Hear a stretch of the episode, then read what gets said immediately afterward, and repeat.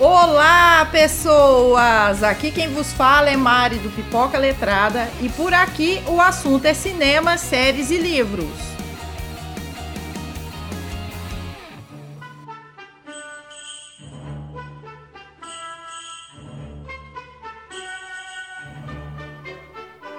Hoje, dia de especial, dia 25 de dezembro, que é Natal, a gente vai estar tá conversando sobre o filme Tempo de Matar. Eu digo a gente porque hoje tem convidado especial. Eu tô com a Jim Moraes, que é viciada em filmes e vê um filme por dia nos 365 dias do ano. Oi, pessoal. Estou com a Mari, que coleciona livros e lê todos os dias. Primeiramente, eu queria falar que esse filme é de 1996, com a direção do Joel Schumacher, e é um filme sobre racismo. É, esse é um tema que eu escolhi porque quando eu terminei de assistir, eu fiquei totalmente emocionada com a história. Eu até chorei no final, eu me surpreendi com a história e eu acabei indicando esse filme, né, pra Gi, e a Gi assistiu o filme pra gente poder conversar. Aí eu queria perguntar para você, Gi, o que, que você achou, a, as impressões? E eu me emocionei. Eu amei o filme. É um filme ótimo, muito bom filme, recomendo. Quem não assistiu, assista e vai gostar, não vai se arrepender. Quem já assistiu, com certeza faz muitos anos, assista-o novamente. O que eu percebi no filme é o seguinte: é um filme que fala muito sobre o racismo. Tema principal, é a temática do filme. Então a Mari me disse que se emocionou em demasia no final do filme. Eu não me emocionei. Aí ela disse: Você não emocionou porque você é uma pessoa branca. Mas eu acho que não, não é bem assim, não. É um filme que, além de falar do racismo, ele fala muito sobre o tema pena de morte, não é, Mari? É. É um filme que a gente vai resumir agora para você o que acontece. É, tem um cara que é trabalhador, ele é negro e tem uma família. O cara é, é, se chama Lee e é, ele tem uma, uma filha que ela tá numa venda, né, Gi? É. é fazendo uma compra e passa dois arruaceiros de caminhonete e dá para perceber já de cara que eles detestam é, negros porque eles passam na frente de uma casa e jogam uma garrafa de bebida e eles vão numa venda e encontram essa menininha saindo da venda com o saco de compras.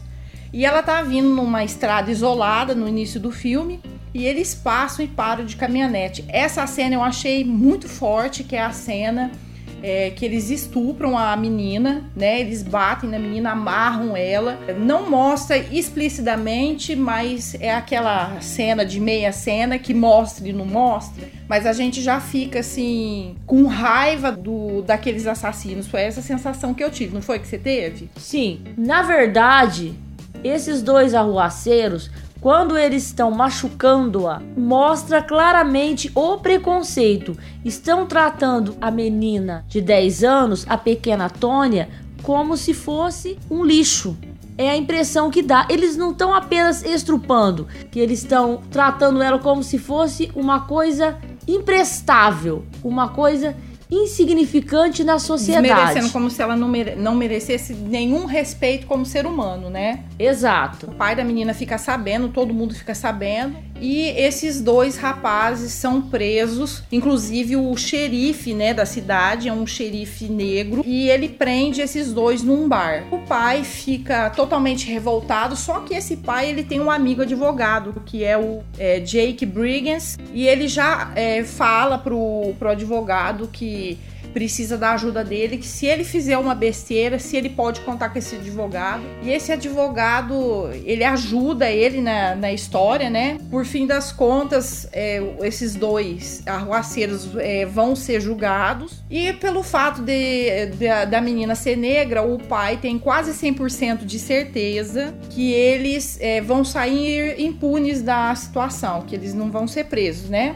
Na verdade, o pai comete a justiça com as próprias mãos por não acreditar que, por se tratar de uma família negra, a, pequena Tônia é negra, não ia ter uma justiça. Iam é, especular o caso, eles fic ficaram alguns dias ou meses presos, mas iam são libertos para cometer novas atrocidades. Então, revoltado com essa situação, onde o pai vai e assassina os dois arruaceiros. Inclusive, é, é, o pai faz isso por é, saber, né, de, da desigualdade, sabendo que a menina, que no caso, é, não, a menina não ia ser assim justiçada, né, pela justiça, pelo fato da, da família ser negra, né, não achar que os negros teriam um julgamento justo, né, de, de uma forma que ele saísse impune. E acontece que esse Carl Lee ele assassina o, os dois arruaceiros e por fim ele acaba preso. Eu até queria fazer um levantamento de a Gi não deve ter assistido O Sol é para Todos. Eles têm alguma semelhança, mas é, tem uma certa diferença. O Sol é para Todos é um negro que é acusado de é, estuprar uma menina branca e ele vai a julgamento por esse motivo. E já nesse Tempo de Matar, é a menina negra que é estuprada por dois rapazes brancos e o pai acha que a justiça não vai ser feita, então ele faz com as próprias mãos, né? E aí tem um, um joguete meio que de interesse da própria igreja ali, que tem uma comunidade, não sei se você percebeu isso, que ali naquela cidade tem meio que uma divisão ali, que os brancos não se misturam muito com os negros, eles moram num lugar é, diferente, né? Um lugar distante, onde ali a população não se mistura. Você percebeu isso? Percebi sim. Eu percebi que os negros ali são afastados do, dos brancos brancos são duas comunidades separadas. E até então, no julgamento do Cauli, que ali, aliás é o Samuel Jackson, não é? É. Então, no julgamento dele, a questão não é só é, o assassinato que ele cometeu, mas a cor da pele. Ah, mas será que a gente deve puni-lo por ter matado dois brancos ou não? Afinal, ele é negro. Então, esse também é, faz parte do julgamento. Por ele ser negro, é tratado totalmente diferente. As comunidades são separadas. Eu não sei aonde que passa o filme. É no Mississippi? Eu acho que é. Então, são duas comunidades separadas. Os dois arruaceiros, eles estavam zoando assim com a comunidade negra. Eles foram na comunidade negra já para procurar encrenca mesmo, procurar fazer arruaça lá. Porque eles, afinal, se eles fossem na comunidade branca, eles iam ser presos rapidamente. É, e outra coisa, um detalhe é que aconteceu: o promotor do caso que ia julgar o Cauli, que é o Samuel Jackson, que você fez o levantamento agora, ele é branco e ele tem, parece que uma. Não sei se você percebeu que ele tem uma certa rincha com aquele, com aquele advogado, porque o advogado, o, o Jake, ele também é branco, tem uma família branca e ele ia defender um negro, ele se propôs a defender um negro. E ele é um, é um cara que ele tá com um escritório ali. É, vamos dizer assim, defasado, né? Com, com a secretária ali que não tem dinheiro para pagar as contas. E ele tem que, de qualquer forma, se virar ali para manter. E ele vai defender esse negro. E esse negro, ele não tem é, condições financeiras de, de pagar. E esse advogado, Jake, em nenhum momento ele, ele desiste. O promotor o tempo inteiro tenta acabar com o caso, é, mexe os pauzinhos ali para todo tempo é, tentar fazer a condenação do Cauli. E outra coisa que acontece, que eu fiquei assim, na expectativa, né? Até onde ia. Esse filme tem um clã e o irmão de um dos, dos estrupadores, que no caso chegou a falecer, ele entra para esse clã e esse clã começa a ameaçar as pessoas do advogado, porque eles estão tentando fazer uma pressão para o Jake, que é o advogado do Cauli, é, abandonar o caso. E eles é, colocam fogo na casa eles batem na secretária dele, batem no. Eu não sei se é irmão ou marido, o que que ele é? Eu acredito que seja marido dela. Isso, aí por fim ele, a, a esposa com a filha tem que sair da residência e ir pra casa da mãe dela. Então fica como se fosse duas gangues, né? Porque na porta, lá no dia do tribunal, teve aquela divisão de gente negra gritando, né? É o que tá acontecendo mais ou menos no país agora. No, no país nós não temos dois tipos de de, pensamento. Tem as pessoas que estão do lado da oposição e do lado da posição. Foi mais ou menos isso que aconteceu no filme. Ficou dois, duas multidões, uma de cada lado, cada um defendendo sua temática. Uns defendiam o negro, outros defendiam os brancos. É Mas só para você entender como se fosse hoje no país. Nós temos dois tipos de. Dois, dois tipos grupos de manifestantes. Dois grupos de manifestantes. É a mesma coisa. É, e aí é, vai se seguindo ali o processo um tempo inteiro e a gente percebe que no final do filme o Cauli vai ser preso e ele tem um papo sério com o advogado, né? É, todo o tempo, todo mundo tentou desacreditar o advogado, pedindo para abandonar o caso.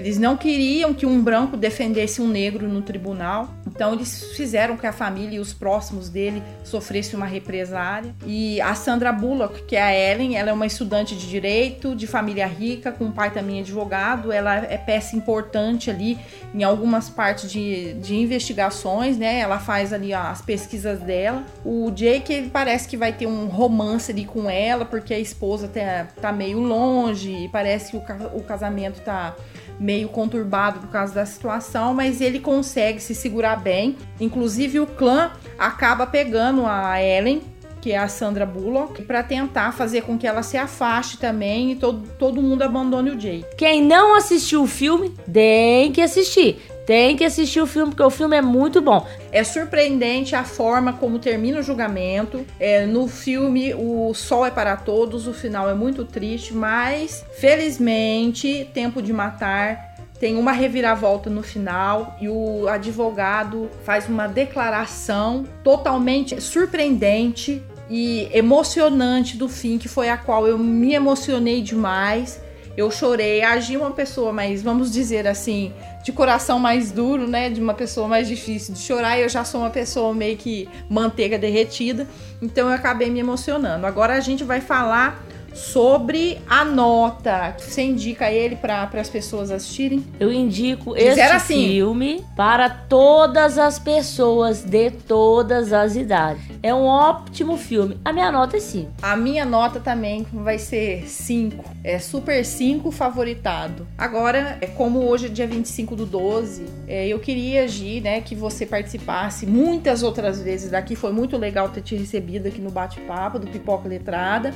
Então eu gostaria que você desejasse uma mensagem, né, de Natal, que hoje é dia 25, para todo mundo que está te ouvindo. Então vamos lá! Desejo que o seu Natal seja brilhante de alegria, iluminado de amor, cheio de harmonia e completo de paz Feliz Natal para todos, inclusive para você, Mari. Obrigado. Eu queria também deixar um, uma mensagem que vai ser um Natal de possibilidades para todo mundo. Toda a possibilidade de felicidade em nossas mãos. Basta a gente ter coragem e determinação para transformar esses momentos difíceis que foi em 2016 para muitas pessoas em grandes desafios. A gente tem que buscar solidariedade, um passo para os dias melhores.